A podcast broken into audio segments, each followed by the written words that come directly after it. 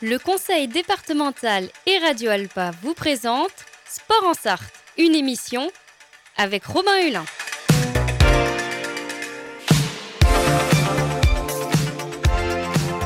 Courir, nager, pédaler, frapper fort.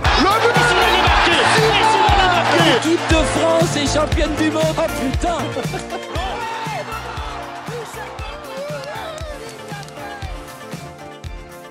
Bonjour à tous et bonjour à toutes et bienvenue dans ce nouveau numéro de Sport en Sarthe, une émission en partenariat avec le Conseil départemental. Cette semaine, avec notre invité, on va prendre le large un peu et on va parler de sport de voile.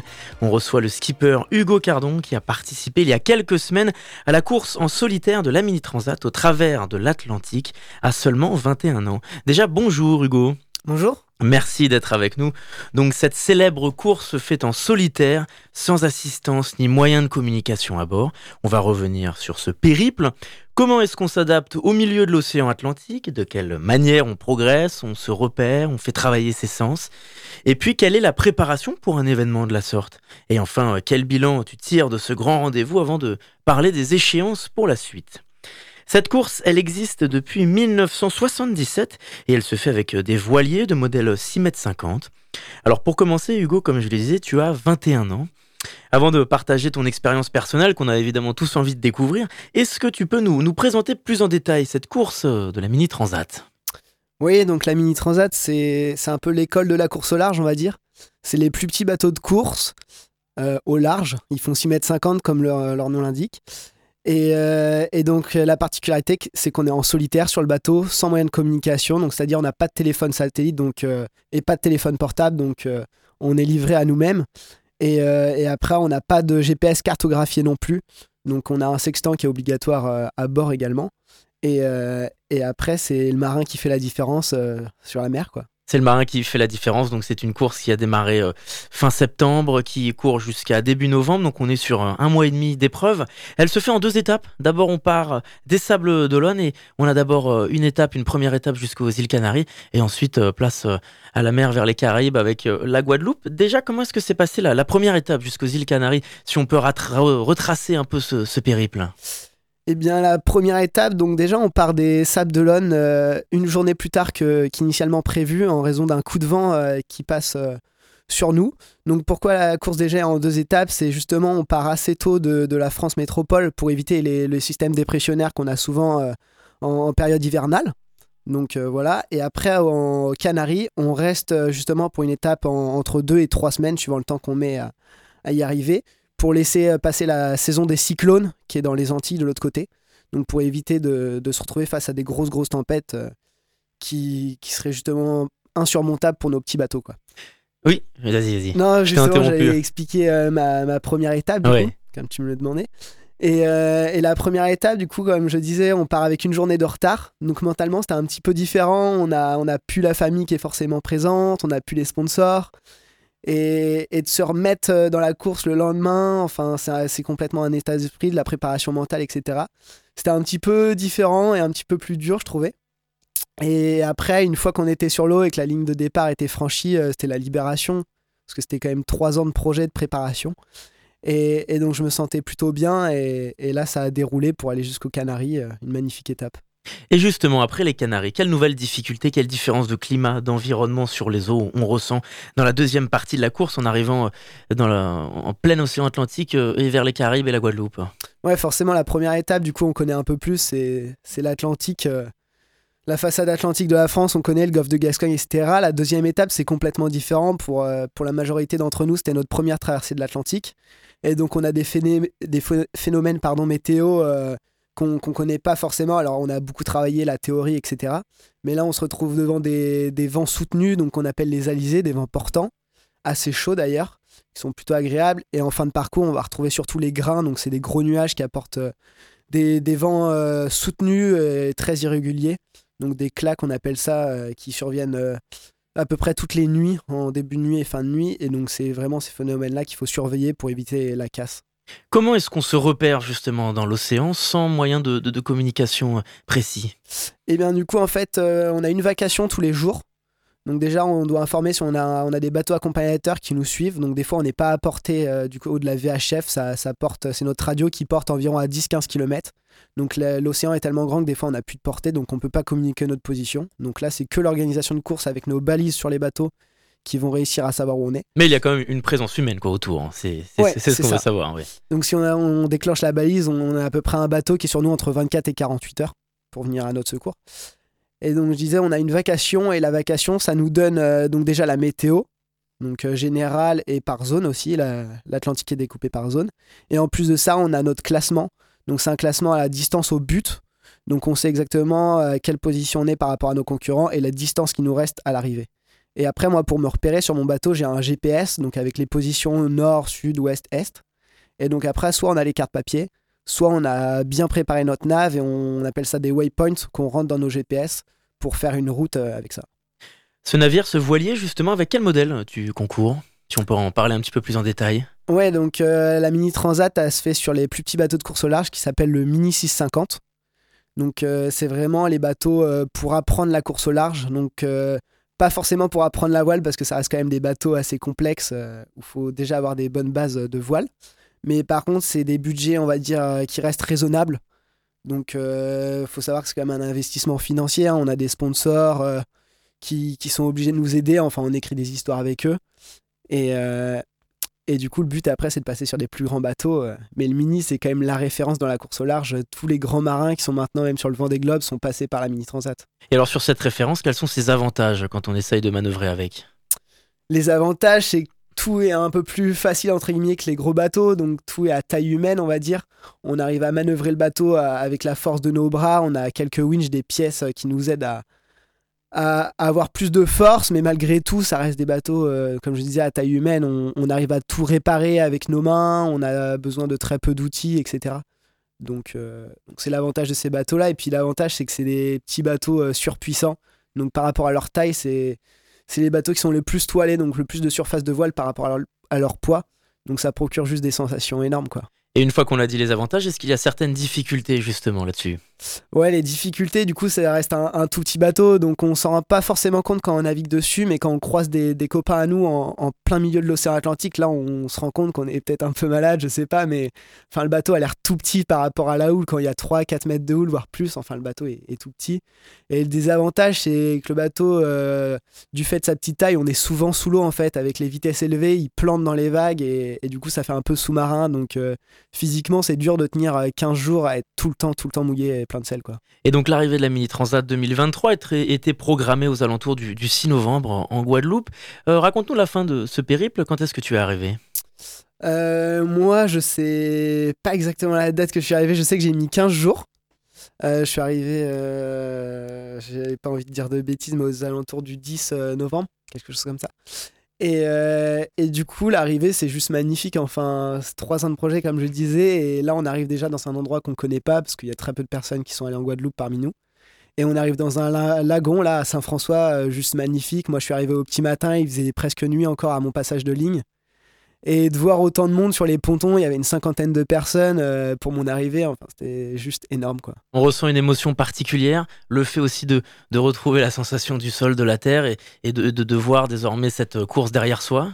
Ouais, une sensation même de légèreté, j'ai envie de dire. Enfin, on n'a plus le poids sur nos épaules. De, de justement, on emmène énormément de gens, des partenaires, ma famille, euh, mes parents. Enfin, tout le monde, c'est l'accomplissement euh, d'un projet de trois ans et, et même plus parce que c'est depuis que je suis tout petit que je fais de la voile. Donc, euh, c'est depuis très longtemps. Mais ouais, de la légèreté, euh, de plus avoir ce poids-là sur, sur le dos, sur les épaules, on va dire. Et puis, euh, et puis d'être content d'être de l'autre côté, d'avoir réussi ce projet magnifique, quoi. Alors arrivé le 10 novembre, quand on euh, réalise sa première euh, Mini Transat à 21 ans, c'est quand même une performance particulièrement satisfaisante. Quel bilan global tu tires de cette épreuve et de cette aventure? Ben, c'est pas forcément que de cette épreuve-là, mais c'est surtout ces, tro- ces trois ans passés sur le circuit, en fait. C'est vraiment. euh, je suis parti d'un bateau avec lequel euh, je comptais pas forcément faire la mini transat qu'un propriétaire m'a prêté au début euh, pour des navigations en solitaire. Et de fil en aiguille, en fait, ça vient au fur et à mesure. faut déjà faire beaucoup de courses pour se qualifier à cette mini transat. On part pas du jour au lendemain comme ça. faut des autorisations, etc. Et, et la fierté, c'est l'accomplissement d'un rêve, on va dire, d'un premier rêve. Et c'est. Je sais pas comment expliquer ça, mais c'est des années de travail, donc juste content euh, de l'aboutissement. Quoi. On va parler justement un peu plus en détail de la préparation dans, quelques instants. Sur place, lorsqu'on est né euh, pendant cette course sur place euh, au sein du, voilier, qu'est-ce qu'il y a de, plus difficile, même physiquement par exemple?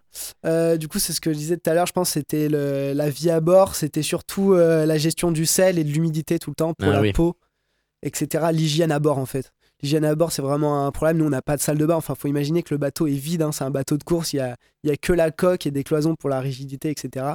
Et à l'intérieur, on a juste nos sacs de nourriture, des sacs avec un peu d'outils pour réparer, un peu d'électronique en spare, mais, mmh, mais c'est mmh, tout. Mmh, Donc pour l'hygiène, on se lave euh, avec des seaux d'eau de mer et on va dire à peu près un litre d'eau maximum pour se dessaler. Et des petites lingettes mais c'est tout quoi ça va pas plus loin donc euh, c'est assez difficile sur 15 jours. Et alors par rapport euh, au, sel justement à cette hygiène, cette conservation, est-ce que cela nécessite aussi même physiquement une alimentation particulière? Ouais, du coup on peut pas emmener énormément de frais parce que déjà ça pèse lourd euh, les aliments qu'on pourrait retrouver sur terre.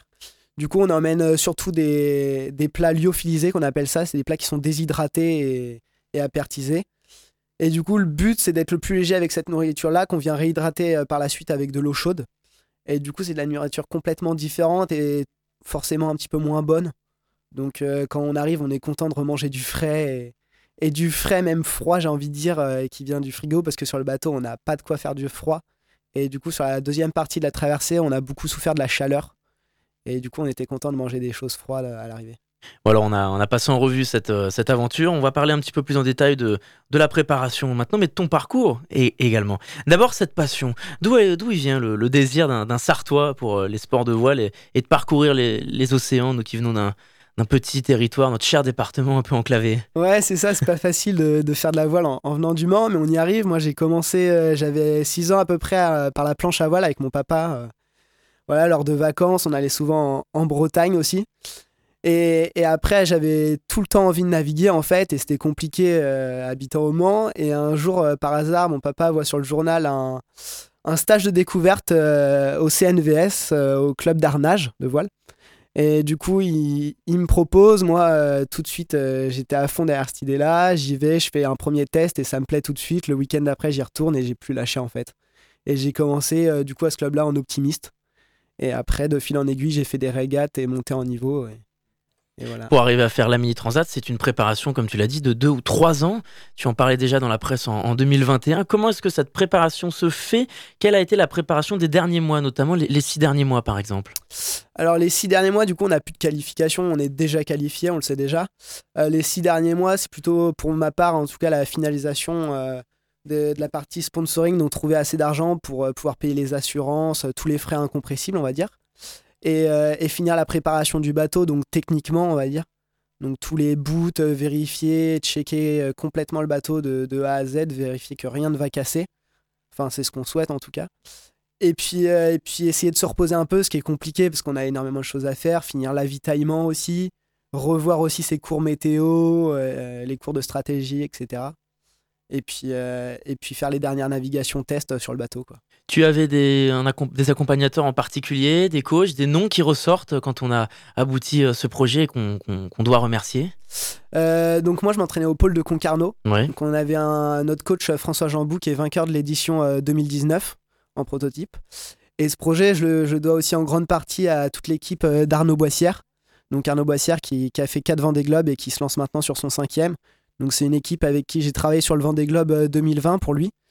Et euh, c'est un peu aussi qui m'ont donné l'envie parce que la plupart des personnes qui travaillaient euh, chez lui ont fait cette mini transat là. On, on fait que de m'en parler et, forcément dans un coin de ma tête ça a germé. Et, à un moment donné, je me suis dit pourquoi pas moi et, c'était parti. Mais à cette époque-là, j'avais 17-18 ans donc compliqué aussi de se dire d'acquérir un bateau trop compliqué, trop cher.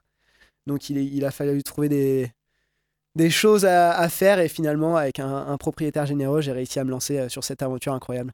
Oui justement sur les fonds, quel est le budget dont on a besoin lorsque l'on prépare une course de, la Mini Transat?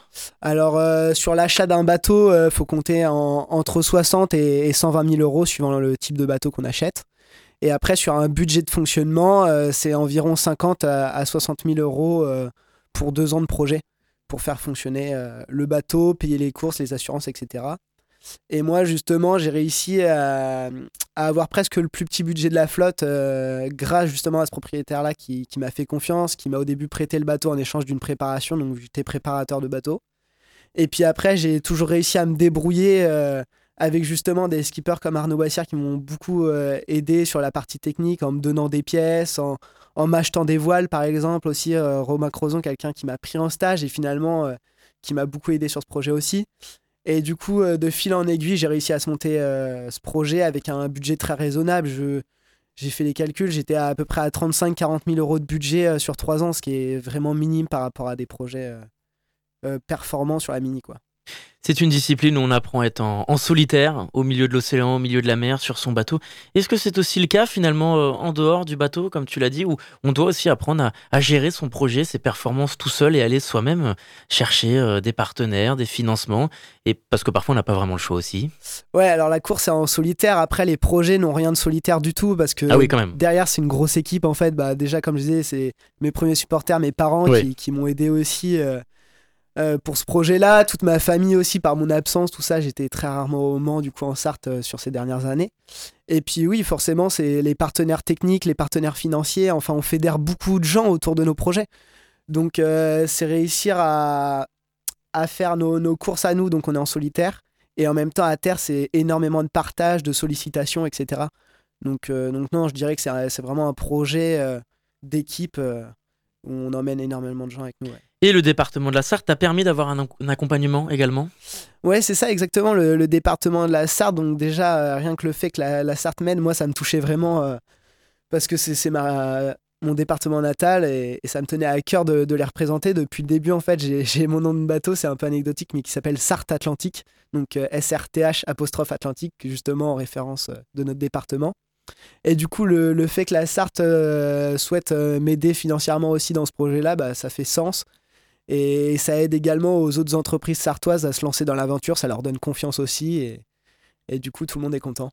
Alors, on a dressé le, bilan de tes performances tout à l'heure. Est-ce que selon toi, il y a des choses, lorsqu'on part sur la Mini Transat à ton âge, ça te permet de voir les choses que tu dois encore améliorer, des améliorations à, à continuer, à poursuivre dans, dans les mois à venir? Ouais, forcément, c'était une première euh, pour moi, première transat, j'espère pas la dernière. Mais, euh, mais oui, il y a plein de choses, euh, si je repartirais demain, que, que je changerais ou j'approfondirais euh, sur, sur la partie technique, moins, mais sur la partie théorique plus, sur la météo surtout, sur la stratégie, ouais. Et, et, après, non, après c'est plutôt aussi un sport mécanique, donc il y a des bateaux un petit peu différents, donc de la frustration de ne pas avoir forcément le bateau fait pour gagner. Mais ça fait partie du jeu et je me suis rendu compte que j'avais déjà une chance énorme d'être sur cette transat-là, au milieu de l'Atlantique donc euh, à un moment donné, j'ai fait le deuil de ne pas pouvoir jouer euh, le, top 10 ou voire plus, comme sur les dernières courses que j'ai pu faire euh, sur d'autres bateaux performants. Mais c'est le jeu, donc, donc là, le but, c'est, dans. Comment dire C'est continuer sur d'autres projets avec des bateaux plus performants pour justement jouer un peu plus avec les premiers. C'est intéressant, tu as parlé de stratégie. Finalement, on n'y pense peut-être pas assez dans le grand public. Quelle est la part de mental dans cette discipline lorsqu'on est seul sur l'océan? Bah, le mental est énorme. Hein. Faut, faut, savoir, du coup, on n'a pas de communication. On ne reçoit pas de nouvelles aussi de nos proches ou de tout autre. Et du coup, euh, au bout de 15 jours, ça dépend dans, dans, quelle situation on se trouve. Mais des fois, c'est surtout en fait le sommeil qui fait qu'on va craquer euh, mentalement. Il faut savoir qu'on dort entre 20 et 40 minutes maximum euh, par plein de tranches. Hein, mais maximum par 24 heures, je vais dormir 4 heures, 5 heures maximum. Et donc, si je dors pas assez, je commence à avoir des, des hallucinations. Ça peut être auditif, visuel, etc mais aussi euh, sur le mental et craquer complètement. Ça m'est arrivé un petit peu sur, euh, sur la SAS l'année dernière pour aller aux Açores. Et donc je voulais vraiment pas leur vivre sur la Transat et du coup j'ai réussi à, à, beaucoup mieux me reposer. On a travaillé aussi avec un médecin du sommeil justement pour trouver nos, phases euh, réparateurs aussi, etc. Et du coup là sur cette Transat là tout s'est plutôt bien passé, mais je sais qu'il y a des concurrents à moi qui l'ont très mal vécu par exemple. C'est-à-dire? Bah, C'est-à-dire qu'ils avaient envie de tout abandonner, alors c'est impossible, hein, on est au milieu de l'Atlantique, mais euh, ils ont craqué, du coup ils sont plus du tout dans la course, ils ralentissent et ils se font décrocher et, ils craquent complètement, ils peuvent même casser du matériel, etc. Et, ils prennent plus du tout de plaisir, donc ça devient compliqué euh, dans, ce sport-là. Donc un gros gros travail mental euh, dans ces disciplines, on, y pense peu en général. Maintenant parlons de l'avenir et des mois qui arrivent pour cette année 2024. Quelles sont les prochaines échéances et les projets pour les mois qui arrivent? Eh bien du coup l'année 2024 ça va être une année de transition on va dire Donc il y a encore du Mini 650, donc le bateau actuel. Et en, parallèle, il y aura du Figaro 3, donc le bateau de la classe au-dessus avec la, fameuse solitaire du Figaro, dont je souhaite participer pour l'édition 2025-2026. Et 2024, je disais, la transition, ça va être à peu près moitié-moitié des courses mini et des courses Figaro, surtout des courses Figaro en double et beaucoup de convoyage et d'entraînement sur support pour prendre un maximum d'expérience euh, pour 2025. Et ce qui me laisse le temps justement euh, de trouver du financement parce que plus on monte en taille de bateau, plus les projets coûtent cher également. Donc, euh, donc voilà pour l'année 2024. La route du Rhum fait partie de tes perspectives? C'est en 2026 Ouais, la route du Rhum, j'en parle souvent. C'est mon grand rêve. donc j'ai déjà réussi à accomplir cette mini transat 2023. C'était juste incroyable. un premier rêve de cocher et forcément la, route du Rhum, j'ai ma marraine qui habite pas loin de Saint-Malo, je vais voir les départs depuis que je suis tout petit. C'est vraiment une course euh, qui m'a marqué à chaque fois de la voir à, la télé, etc. Et donc 2026, euh, c'est un petit peu proche pour moi. En tout cas, je me voyais pas lancer un projet si rapidement euh, sur, des bateaux si grands. Donc là, on parle plutôt de classe 40, donc des bateaux de 12 mètres. Et donc moi, l'objectif, comme je disais, c'est de faire du Figaro sur 2025-2026 et de récupérer un classe 40 à l'issue de la route du Rhum 2026 euh, pour pouvoir faire ma propre route du Rhum en 2030. Et alors où est-ce qu'on peut suivre ton actualité, Hugo, si on peut suivre tout ça quelque part? Alors on peut me suivre sur les réseaux sociaux, euh, Instagram, Facebook, sur euh, LinkedIn et, également. Et après, vous pouvez me suivre sur le site de mon club de voile, le CNVS également. Merci beaucoup, Hugo Cardon, d'avoir répondu à notre invitation. Merci à vous. On te souhaite euh, plein de bonnes choses et on espère te retrouver euh, très vite sur notre antenne. Merci encore. Sport en Sarthe, nous on se retrouve la semaine prochaine pour un dernier numéro de 2023. Ce sera une émission spéciale Noël et puis cette émission avec Hugo, vous pouvez évidemment la réécouter en podcast sur radioalpa.com et sur toutes les plateformes d'écoute. En attendant, je vous dis à très vite sur notre antenne.